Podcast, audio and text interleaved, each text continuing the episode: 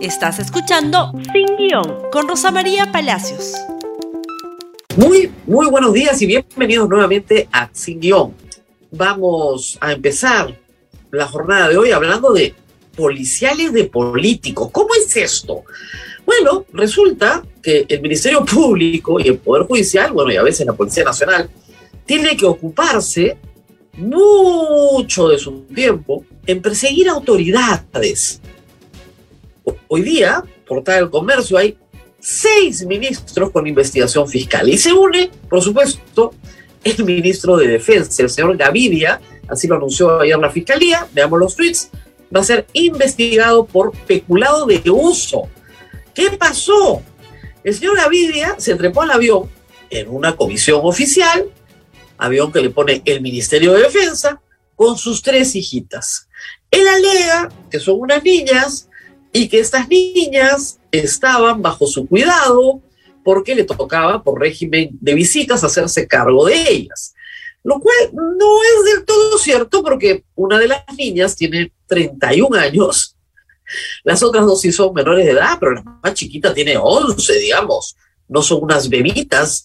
Y que yo sepa, todos los padres del Perú y madres del Perú no llevamos a nuestros hijos a la oficina o a nuestro trabajo cuando no tenemos con quién dejarlos. Normalmente nos organizamos, buscamos una ayuda, ¿no es cierto?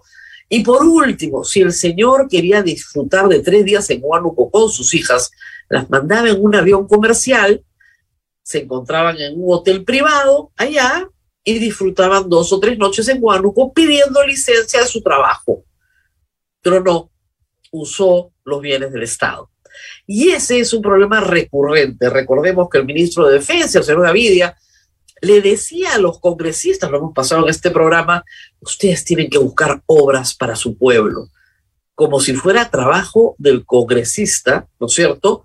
Traficar con influencias. Parece que esto de la cosa pública y la cosa privada no la tiene claro, pero el Ministerio Público se lo va a aclarar, creo, durante la investigación.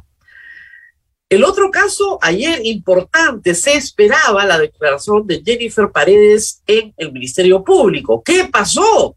Acá tienen lo que dijo el Ministerio Público. No asistió. Ante la inconcurrencia de Jennifer Paredes, la toma, la toma de declaración programada como parte de la investigación por presunto tráfico de influencias, el sexto despacho de la primera Fiscalía Anticorrupción de Lima dejó constancia de este hecho en presencia de la Procuraduría Anticorrupción. O sea, la señora no fue. No fue. Se agrava su caso cada día más. Hoy la República publica con detalle los cuatro comités de licitación en los que participa de manera como suplente, digamos, en la municipalidad de Anguía. Es decir, como pone la caricatura de Carlín hoy, ¿no es cierto? Es la representante de la empresa Espino, es la representante de la municipalidad y es la hija del presidente, todo en uno. Bueno, esperemos que se presente, probablemente la vuelvan a citar. Benji Espinosa, abogado de la familia, dijo que no sabía por qué no había ido, pero que de repente había un problema de mala notificación. Seguro, mala notificación, todo el Perú la estaba esperando ayer y no fue. Su hermana ha dicho que ella va a explicar. Bueno, ¿qué va a explicar? Que explique de una vez. Si se resiste a ir, el Ministerio Público está autorizado a solicitar los apremios, es decir, que sea conducida de grado fuerza a dar su declaración. Si no tiene nada que temer, ¿por qué no va? La gran pregunta ayer es si iba a seguir los pasos de Bruno Pacheco y de Juan Silva. Muy bien, ¿qué más? Bueno, hay otras policiales de políticos, aunque esta no es tan policial, más bien tiene que ver con las investigaciones éticas. Comisión de ética ayer Miren ustedes, Nano Guerra García ha sido exonerado de toda responsabilidad tras sesionar en la playa y dejarnos esta maravillosa estampa que lo va a acompañar por el resto de su vida. Es verdad que el reglamento del Congreso no es claro y que efectivamente permite a los congresistas desde la pandemia, permite participar y votar a través de un app que tienen en un celular especial que les dan para eso, desde cualquier lugar del mundo. Pero también es verdad que si no van a asistir a las sesiones o van a viajar, tienen que pedir licencia. Y Nano García tenía todo el derecho a pedir una licencia e irse a las vacaciones de sus hijas y pasarlas muy bien con ellas. Pero sí, efectivamente hay lugar oscuro ahí, que sirva entonces para que el reglamento se aclare, se rectifique y le quiten la oscuridad, o tenemos un parlamento virtual. Y todos atienden desde la playa, ¿no? Tomándose un trago, felices bajo las palmeras. O sea, sinceremos la situación, vamos, que aunque sea para eso sirva este incidente. A los que les fue también muy bien, por supuesto, fue a los niños. Los niños ayer han sido casi todos exonerados. Solamente dos van a ser los eh, investigados. Este, solamente quienes están Jorge Flores y Elvis Vergara. ¿Ok? Pero todos los demás, Darwin, Doroteo, Mori, Illich, López, eso sí, no. Pero eh, Elvis Vergara y Jorge Flores pasan a la condición de investigados en la comisión de ética, ningún problema. Ojo, si están siendo todos investigados por la fiscalía. Eso sí. ¿Cuál es el problema con estos congresistas? De nuevo, el tráfico de influencias. Y que hay que decirlo también, son funcionales para las elecciones que vienen. Ahorita, en dos semanas, hay que elegir presidenta o presidente del Congreso. Entonces hay que tratarlos más bonito.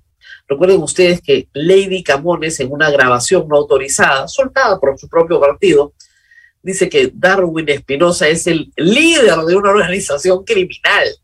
Y lo dice con temor. Bueno, si está postulando o va a postular a la presidencia finalmente, necesita el voto de Darwin Espinosa. Hay que apoyarlo. Parece ser este el caso por ahora, por ahora.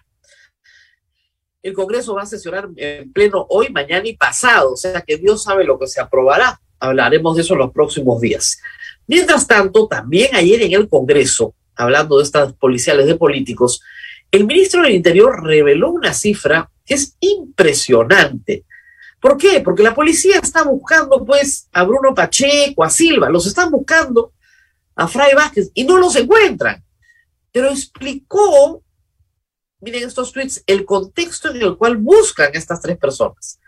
El ministro del Interior detalla que el número de requisitoriados asciende a 110.072. ¡Qué bárbaro, Dios mío! En todo el país. Y dentro de su universo se encuentran Juan Silva, Bruno Pacheco y Fray Vázquez. Añade que un equipo especial integrado por agentes de diversas unidades de la Policía del Perú trabaja en lograr la captura. Miren, si son 110 mil requisitoriados, deberían encontrarlos más rápido. Ahora, yo decía anoche, felizmente que no los encuentran a todos juntos, porque eso es más que la población penitenciaria del Perú. Tanta persona con orden de captura camina por la calle. Hay que tener cuidado, ¿ah? Mucho más cuidado. Dice, la cifra de personas requisitoriadas es realmente alarmante, dice el ministro González. Entiendo la relevancia política de estas tres personas por las que se me ha consultado, pero también quiero que entiendan que estos tres están en ese universo de más de 110 mil, 110 mil requisitoriados. ¿Qué le pasa a nuestro país? ¿Cómo, cómo es posible que tengas esta cantidad de personas con orden de captura sin ser capturadas? O sea, hay más en la calle que en la cárcel. Impresionante. Y nadie levantó esta cifra. La verdad que es, es preocupante, porque además estamos hablando, si tienen orden de captura, están para que se les lea la sentencia, para que se presenten a un proceso, o son sentenciados. O son sentenciados que tienen que cumplir una condena. No todos tienen que ir necesariamente a prisión de este número pero vaya que hay un porcentaje importante debería estar en prisión y están caminando por las calles del país. Peligroso. Y ahora vamos a hablar de la derrama magisterial. ¿Para quién derrama la derrama? Derrama para los maestros, pues obviamente. Pero la acusación de hoy de la derrama, del actual directorio de la derrama, es que la derrama quiere ser derramada para el FENATE, para el sindicato del gobierno. ¿Cuál es el enredo acá?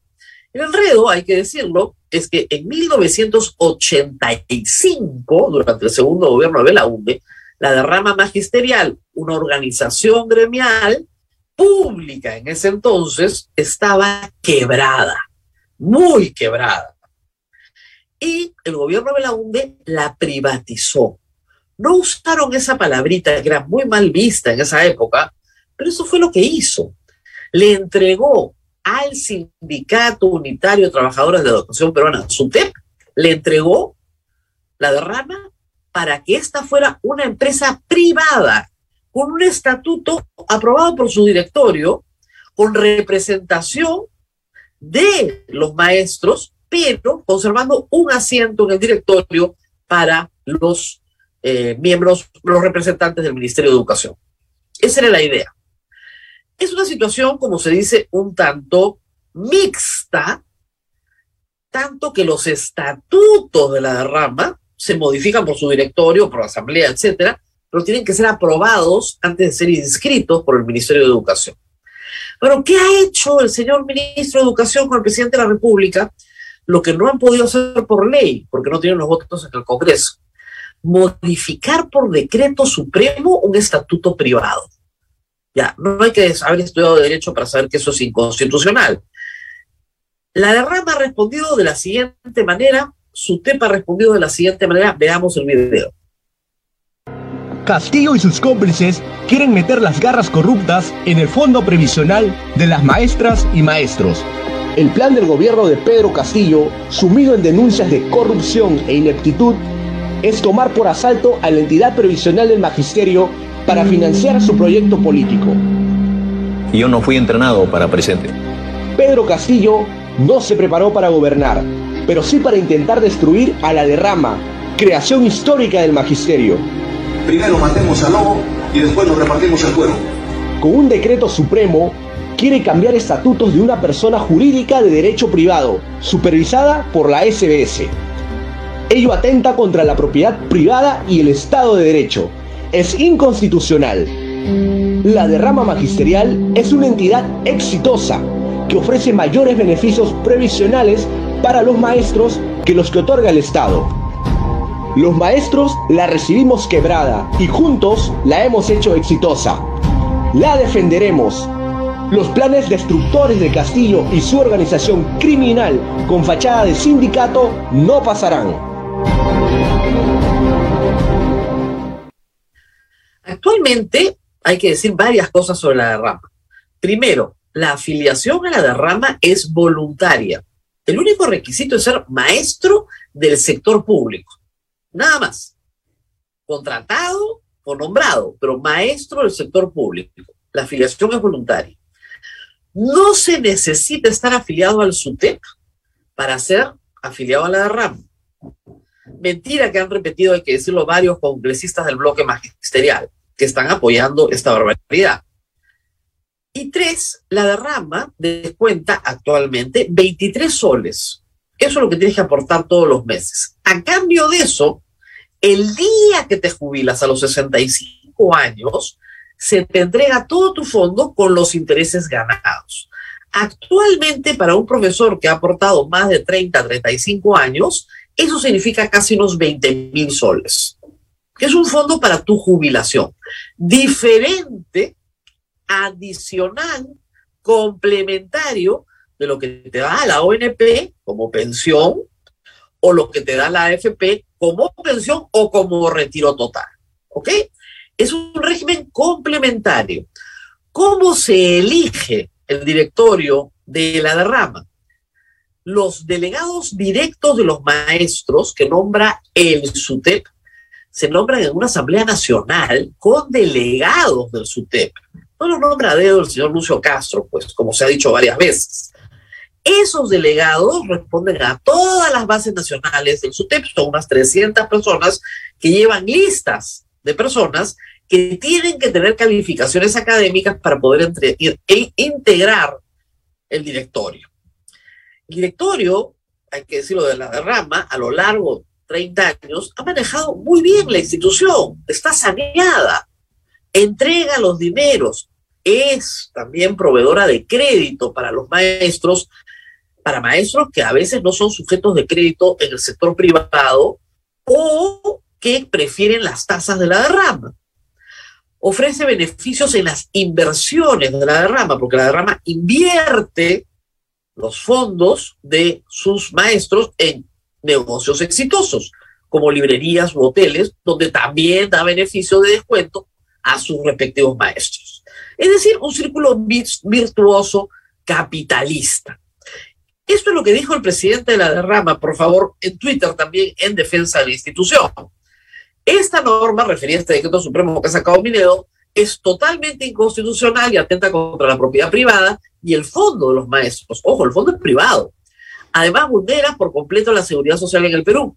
Defenderemos el fondo previsional de los docentes asociados y sus derechos constitucionales, apelando a los órganos del Estado y a la opinión pública. Por supuesto, hay una ofensiva jurídica. En este momento se está preparando una acción popular ante el Tribunal Constitucional, acciones de amparo con cautelares y también se ha anunciado ya una denuncia constitucional contra el presidente de la República por infracción de la Constitución. Los apoyos a la derrama magisterial han llegado a los lugares más inesperados. Acá tenemos Confiep, por ejemplo, Confiep defendiendo, ¿no es cierto?, el derecho privado y el fondo de los maestros del Perú. Una defensa que es bastante coherente. ¿Por qué? Porque Confiep defiende la empresa privada y la derrama es, por sus propios estatutos, una empresa privada que, reitero, mantiene un director del Ministerio de Educación. Vamos a ver qué responde la justicia frente a esto, pero también es importante conocer la posición de los maestros del bloque magisterial. Hay que decir que, yo acabo de tener una entrevista con Luis Castro, hay un desprecio, digamos, eh, orgánico de la dirigencia del SUTEP. Consideran al FENATE un conjunto de maestros absolutamente minoritario, ellos se calculan en 300 mil y los otros los calculan en 3 mil. Consideran que eh, no creen en la meritocracia, quieren eh, apropiarse de los fondos del magisterio y además consideran que sus eh, figuras más visibles son Juan Silva y Bruno Pacheco, que son efectivamente maestros que están en este momento prófugos de la justicia. Pero la bancada, bancada que se llama bloque magisterial, creen otra cosa. Veamos uno de los tweets de esta bancada que tiene este comunicado. Democracia sí, discriminación no. Un maestro, un voto. Este es, eh, lo, esto es lo que se ha modificado.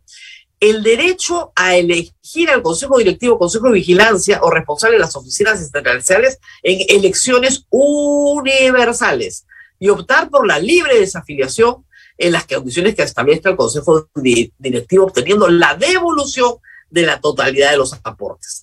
Según la bancada, estas son las banderas de lucha. Sobre lo de las elecciones universales, el problema es el siguiente. Primero tienen que llevar a 300 mil personas a votar. Y lo que establece el decreto supremo es que esas elecciones las organiza el Ministerio de Educación, que controla el FENATE. Entonces, no son elecciones ni libres, ni justas, ni transparentes. Porque si el FENATE va a controlar esa elección, eso usted dice, de ninguna manera tenemos garantizados los derechos de los profesores. Pueden organizar una elección universal, pero no bajo esas condiciones, viendo ya al fondo del asunto. Y sobre lo de la libre desafiliación, sí, uno se puede desafiliar. Es complicado, pero se puede. Pero no hay devolución de los aportes hasta que cumplan 65 años. Por la misma razón que las AFPs han peleado que no haya libre desafiliación. Porque los que se quedan se perjudican, se destruye su fondo. Hay que liquidar activos para devolver la plata. Si liquidan todos los activos de la derrama, ¿de dónde va a sacar interés la plata de los maestros que se queda?